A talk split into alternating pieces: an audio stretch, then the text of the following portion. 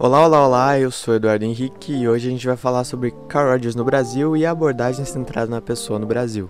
Os artigos que eu usei para embasar esse episódio são A História da Abordagem Centrada na Pessoa no Brasil, da Márcia Tassinari e da Ieda Russo Portela, Recepção e Circulação da Psicologia Humanista de Carl Rogers no Brasil, de Paulo Coelho Castelo Branco e Sérgio Dias Cirino, Carl Rogers no Brasil, do Clóvis Martins e da Rosane de Bastos Pereira, Nota sobre a visita de Carl Rogers ao Brasil, Uma Revolução Silenciosa, da Ellen Araújo Lima Feitosa, Paulo Coelho Castelo Branco e do Emanuel Meirelles Vieira, Psicologia Humanista de Carl Rogers, Recepção e Circulação no Brasil, do Paulo Coelho Castelo Branco, vinda de Carl Rogers ao Brasil nas décadas de 1970 e 1980, uma revolução silenciosa, também é da Ellen Araújo Lima Feitosa do Paulo Coelho Castelo Branco, uma entrevista do Rogers à revista Veja em 1977, por um homem melhor, o livro Carl Rogers no Brasil, do Eduardo Bandeira, e o vídeo da Encontro ACP, Encontros com Carl Rogers, relatos de experiências com quem esteve com ele, que tem relatos do Eduardo Bandeira, da Márcia Tassinari, do José Luiz Belas e do Irmão Justo. Existem quatro fases históricas da abordagem centrada na pessoa no Brasil: a pré-história, que vai de 1945 até 1976, a fertilização, de 1977 a 1986, o declínio, de 1987 a 1989, e a ascensão e o renascimento, de 1990 em diante. Na pré-história de 1945 a 1976, o contato com as ideias rogerianas era muito difícil, já que não haviam obras publicadas em português. E só os psicólogos brasileiros que sabiam falar inglês ou que haviam ido para fora do Brasil tido contato com o Rogers e as suas ideias, cursos, pós-graduações, conseguiam estar por dentro e também trazer o pensamento para o Brasil. Uma das primeiras pessoas brasileiras a entrar em contato com o Rogers e o pensamento dele foi a Mariana Alvim. A Mariana ela foi uma psicóloga, assistente social e educadora que lá em 1945 foi para os Estados Unidos Unidos estudar sobre instituições que tratavam jovens delinquentes. E nessa viagem ela conheceu o Rogers. A Ruth Schaeffer também é um destaque dessa fase, ela completou o mestrado dela lá no Teachers College em 1951, a mesma universidade em que o Rogers também tinha se titulado já. Na década de 1950, no Rio Grande do Sul, o irmão da congregação docente de La Salle, Henrique Justo, começou a difundir as ideias rogerianas sobre educação, aconselhamento, psicoterapia e viajou para a França para fazer um curso com pessoas que trabalharam com o Rogers. Quando voltou para o Brasil, ele fundou o curso de psicologia da PUC Rio Grande do Sul. Também nos anos 1950, o Oswaldo de Barros Santos se graduou em psicologia clínica clínica na Universidade Estadual da Flórida e quando voltou para o Brasil ajudou a propagar o aconselhamento não diretivo. Em 1956 foi publicado no Brasil uma obra chamada Educação e Personalidade, uma tradução da obra Instruzione e Personalità, de Roberto Zavaloni, um padre italiano franciscano que foi aluno do Rogers lá na Universidade de Chicago. Essa talvez seja a primeira publicação no Brasil que fale sobre o Rogers. Nessa fase foram publicados também os primeiros livros sobre o Rogers, ou que citassem suas ideias, escritos por autores brasileiros. Estamos aqui o Aconselhamento Psicológico de 1964 da Ruth Que é talvez o primeiro livro a apresentar ao público brasileiro as ideias do Rogers sobre o aconselhamento não diretivo. Também o livro do irmão Justo, Carl Rogers, Teoria da Personalidade e Aprendizagem Centrada no Aluno, publicado em 1973. Depois de uma visita ao Center for Studies of the Person em La Jolla, na Califórnia, em 1974, o Eduardo Bandeira começou a divulgar no Brasil filmes que exibiam demonstrações de psicoterapias realizadas pelo Rogers. Esses filmes eram legendados em português e apresentados em clínicas de psicologia e universidades. Essa iniciativa ajudou a preparar o terreno para a difusão da abordagem para que o trabalho do Rogers fosse bem acolhido no Brasil. Em São Paulo, a Raquel Rosenberg também promovia e coordenava, junto de colaboradores, atividades de pequenos e grandes grupos sobre psicologia humanista.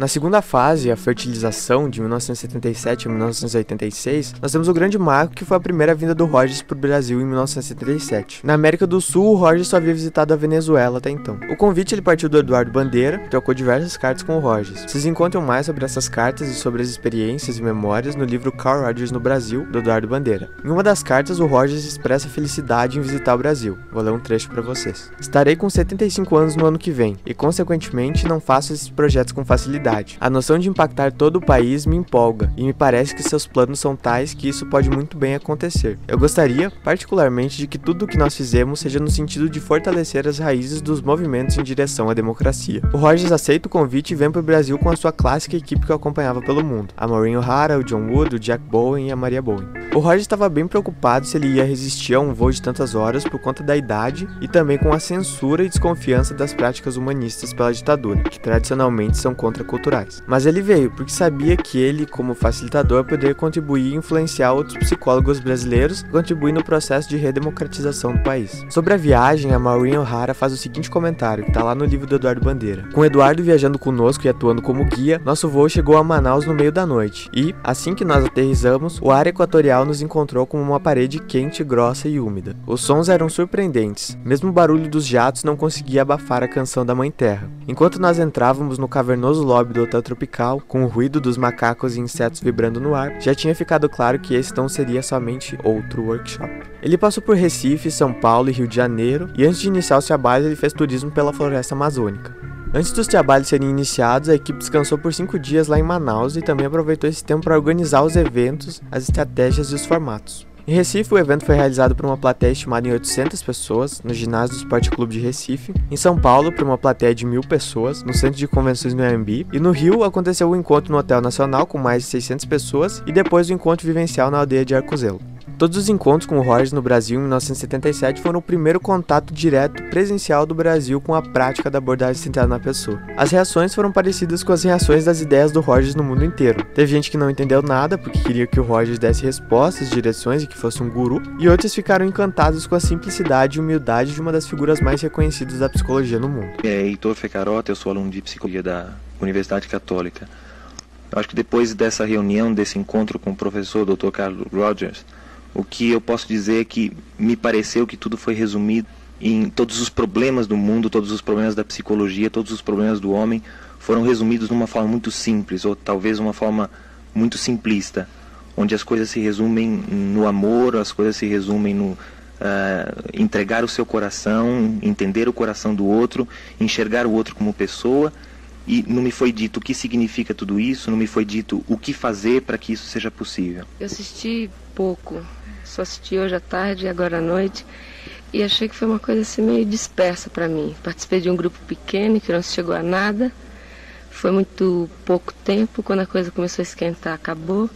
E agora que à noite houve uma manifestação de muito entusiasmo, que eu senti assim um pouco vazia, talvez por não ter participado todo o processo, e algumas opiniões desfavoráveis, contrárias à coisa.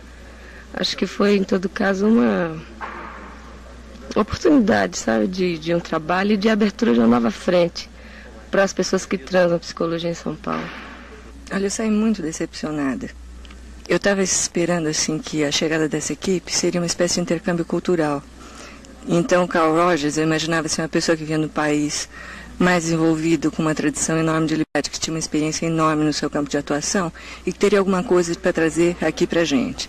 E eu, pelo menos, não tive nada assim para aprender, porque o que eu vi foi o grupo falando, o grupo de 700 pessoas que estava assistindo, e falando que sentiam então um se sentia nervoso, o outro se sentia feliz, o outro sentia que era importante falar sobre a realidade brasileira e o outro sentia que isso não era importante. Então nada assim era discutível, porque tudo ficou na linha de eu sinto que isso é importante, mas eu sinto que não é. E a conclusão para mim foi um engodo, porque a conclusão foi a seguinte: se você saiu feliz, isso foi bom porque você pôs para fora que saiu feliz. E se você saiu infeliz, foi bom porque você pôs para fora que saiu infeliz. Então tudo bem, né? Meu nome é Silvia, eu sou professora de História, tenho como formação um curso de Ciências Sociais e estou fazendo atualmente Psicologia. Eu vim muito interessada nesse encontro, porque o meu interesse é muito em educação. E uma coisa que me preocupa muito é exatamente tentar juntar cabeça e coração, sentimento e ideia, que me parece que é uma coisa que não acontece muito na educação brasileira. O encontro nesse sentido foi muito produtivo. Eu consegui perceber coisas conversar com o Rogers. E essa foi uma experiência pessoal muito gratificante. Parece que várias pessoas não sentiram a mesma coisa. E é nisso que me parece que o encontro tem algo de muito positivo. As pessoas conseguiram aquilo que procuraram. As pessoas tiveram nesse encontro de se responsabilizar por aquilo que queriam e buscar aquilo que queriam. Nessa, nesse sentido e nessa medida, o, o encontro e a experiência foi muito incômoda. Na medida em que se teve que sair de uma passividade mais ou menos natural, deixar de esperar que o Dr. Carl Rogers ditasse as regras do jogo e passar a conduzir esse encontro e essa experiência segundo as suas próprias necessidades. O encontro teve duração de dois dias. Ontem a situação foi diferente da que está sendo agora, nesse momento em que o encontro ainda está sendo realizado. Ontem havia uma exigência de que o doutor Roger se manifestasse, de que ele dissesse o que ele achava das coisas, de que ele ditasse regras. Ele se manteve durante muito tempo em silêncio, ouvindo as pessoas, ou seja, realizando a sua teoria. Isso mostra que faz muito parte dele, inclusive, essa teoria. Ele procurou saber quem eram as pessoas que estavam no auditório. Havia um caos aparente, e por trás do caos havia pessoas que falavam de necessidades e de expectativas. Ele ouviu as pessoas falaram e se saiu do encontro mais ou menos perdido. Perdido no, no sentido e na medida em que não se sabia exatamente o que hoje ia acontecer. Mas havia irritação, havia é, expectativa, curiosidade, havia por parte de algumas pessoas disponibilidade e havia por parte de outras a ideia de que já sabia que daquilo não ia resultar nada. De que forma você viveu a experiência desse encontro? Eu vivi essa experiência assim, de uma forma muito rica e muito sofrida, porque foi a primeira vez que dentro de uma conferência eu vi normas serem quebradas de uma maneira assim, tão espontânea, inclusive, e criando uma situação tão difícil onde a gente estava entregue a nós mesmos para criarmos as nossas próprias normas e num prazo de tempo assim que para nós nos parecia exíguo. Mas na realidade eu acho que acrescentou justamente essa percepção da dificuldade, da minha própria dificuldade, me colocar como pessoa num público tão grande e perceber que outras pessoas vivem a mesma dificuldade comigo. Você como professor, até que ponto você põe em prática as ideias de, de Roger? Olha, parece que no, no, na, na estrutura atual de ensino, é bastante difícil, porque nós estamos assim muito presos a um tipo de estrutura que eu acredito que em trabalho individual os professores podem fazer muito, uh, uh, aproveitando o trabalho de Rogers, mas de modo geral eu acho bastante difícil. Principalmente o quê? Bem, porque ele. A filosofia. Não, o quê? O que é difícil? Bom, pois é, eu queria esclarecer o seguinte, porque sendo uma filosofia não diretiva e que colocaria o aluno, de certa forma, é, seria assim é, facilitar o aluno para que ele aprendesse. E o nosso tipo de estrutura de ensino é bem o contrário. É alguma coisa estruturada e preparada, é forçada. É um tipo de aprendizagem mais ou menos assim forçada, né? Então por isso que eu acho que é bastante difícil.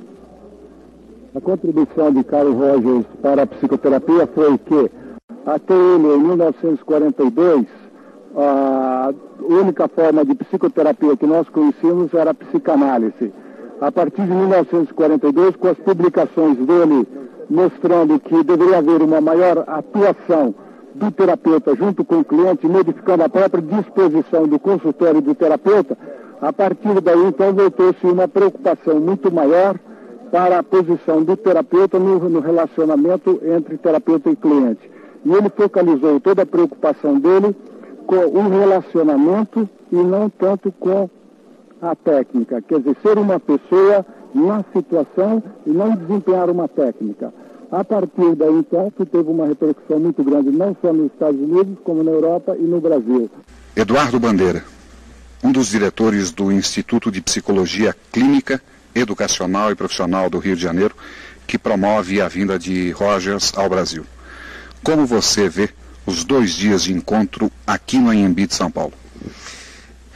Eu estou falando agora, depois que nós terminamos os dois dias de encontro, cansado, mas realmente muito contente. Eu acho que foi uma coisa muito boa para todos nós. Eu acho que nós pudemos, principalmente, vivenciar, ao invés de ficar apenas ouvindo conversas e palestras e discursos, nós pudemos vivenciar todo o processo de aprendizagem, todo o processo de relacionamento que Rogers e todos nós procuramos desenvolver.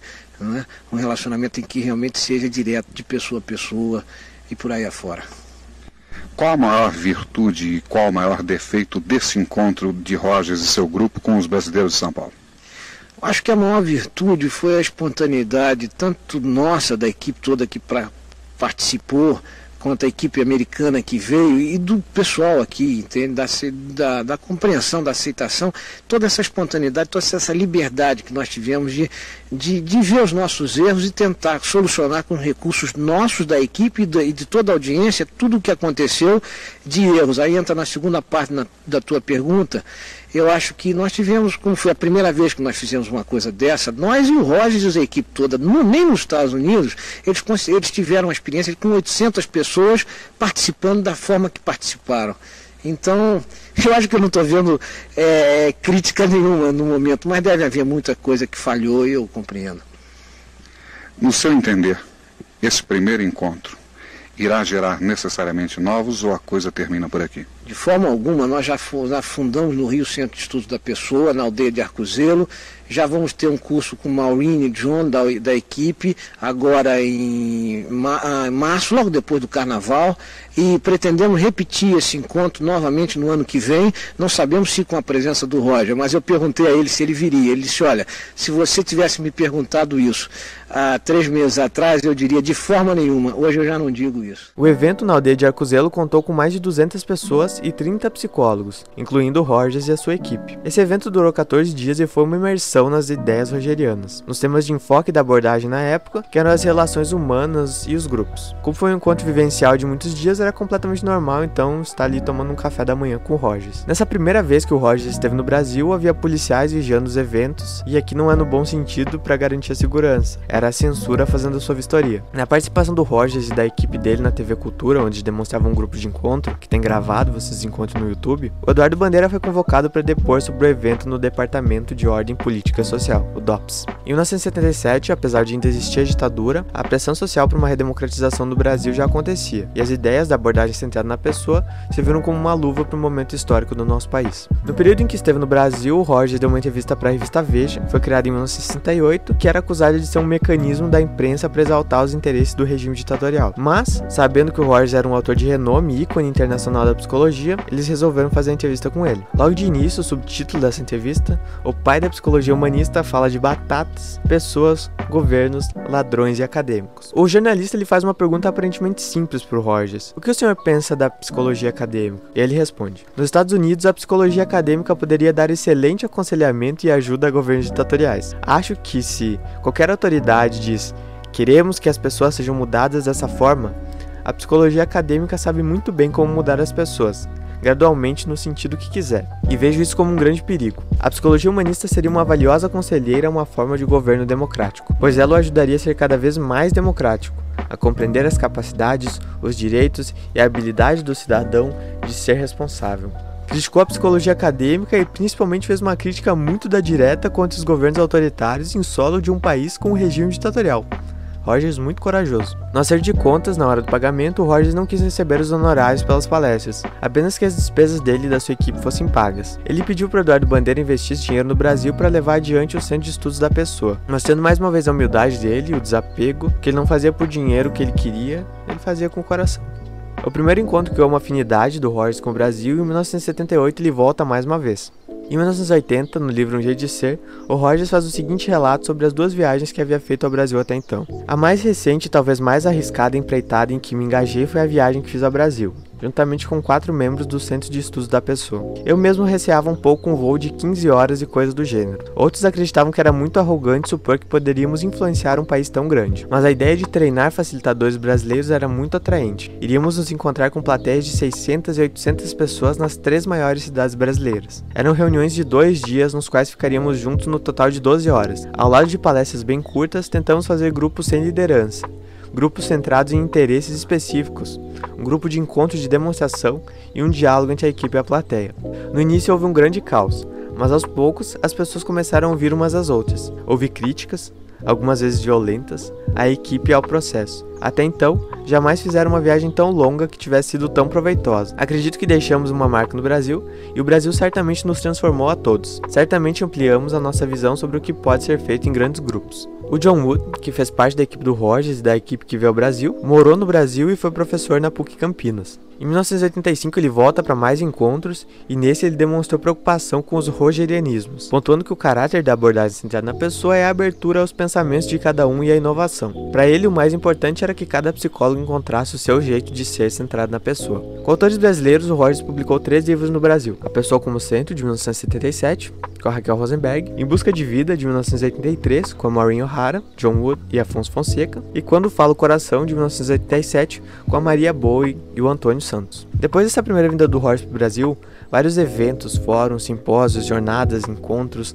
começaram a acontecer no decorrer dos anos em todos os estados do Brasil sobre psicologia humanista e sobre abordagem centrada na pessoa. Alguns psicólogos criticaram bastante algumas ideias do Rogers, já que elas vinham de um contexto extremamente capitalista, mas essas críticas ajudaram na adaptação das ideias da CP para o contexto brasileiro, assim como Rogers gostaria, já que ele sempre ressaltava que suas ideias não eram dogmas rígidos. E também dialogaram os temas com a filosofia fenomenológica existencial. Alguns autores brasileiros que dialogaram as obras e as ideias do Rogers e fizeram recepções críticas foram a Virgínia Moreira, o Mauro Martins Amatuzzi, o Afonso Fonseca e o José Célio Freire. Em 1987 inicia a fase do declínio, que foi marcada por um grande luto, a morte do Rogers em 1987 e também da Raquel Rosenberg no mesmo ano, que era a pessoa que tinha um contato direto com o Rogers e era uma liderança ativa nas divulgações das ideias no Brasil. Em 1977, após a vinda do Rogers para o Brasil, a Raquel ajudou a fundar o Centro de Desenvolvimento da Pessoa no Instituto Sede Sapientai, que promoveu vários eventos, workshops, supervisões e grupos de estudo até 1987. As primeiras ideias e aplicações dos plantões psicológicos no Brasil também têm a mão da Raquel. Nessa fase, as publicações e eventos sobre a CP diminuíram muito e foi um período de luto e reconstrução. De 1990 até os dias atuais, consideramos como uma fase de ascensão e renascimento. Começaram a surgir novamente vários núcleos, muita produção intelectual, escritos e encontros. E podemos dizer que o que existe no Brasil hoje é uma abordagem centrada na pessoa brasileira, que segue vários ideais propostos pelo Rogers, mas é adaptada ao contexto social brasileiro. Uma CP que problematizou os limites sociais e relacionais, que somou conhecimento e produziu algo mais potente ainda e que fazia mais sentido com o nosso país. O Rogers ficaria orgulhoso.